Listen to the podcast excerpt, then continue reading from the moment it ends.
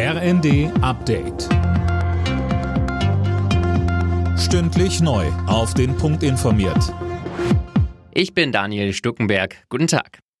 Nach den Warnstreiks des Lufthansa-Bodenpersonals läuft der Flugbetrieb an den Drehkreuzen Frankfurt und München weitgehend wieder normal.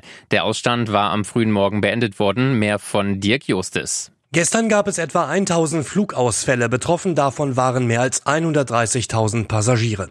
Die Gewerkschaft Verdi hatte zu dem 24-Stunden-Ausstand aufgerufen. Damit soll der Druck in den aktuell laufenden Tarifverhandlungen erhöht werden. Die nächste Verhandlungsrunde findet kommenden Mittwoch und Donnerstag statt.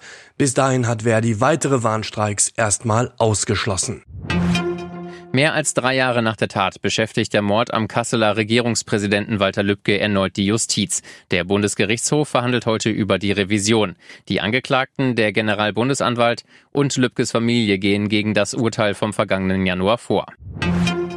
Der Kampf gegen die Waldbrände im Osten Deutschlands geht weiter. Die Lage in der sächsischen Schweiz bleibt angespannt, ist aber nicht außer Kontrolle, so das Landratsamt. Linda Bachmann berichtet. Zuletzt wurden einige Brände eingedämmt, andere haben sich weiter ausgebreitet.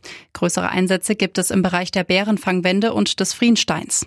Und der Brand an der Landesgrenze zwischen Sachsen und Brandenburg bei Falkenberg ist wieder aufgeflammt. Das Feuer ist etwa 250 Meter von der B183 entfernt.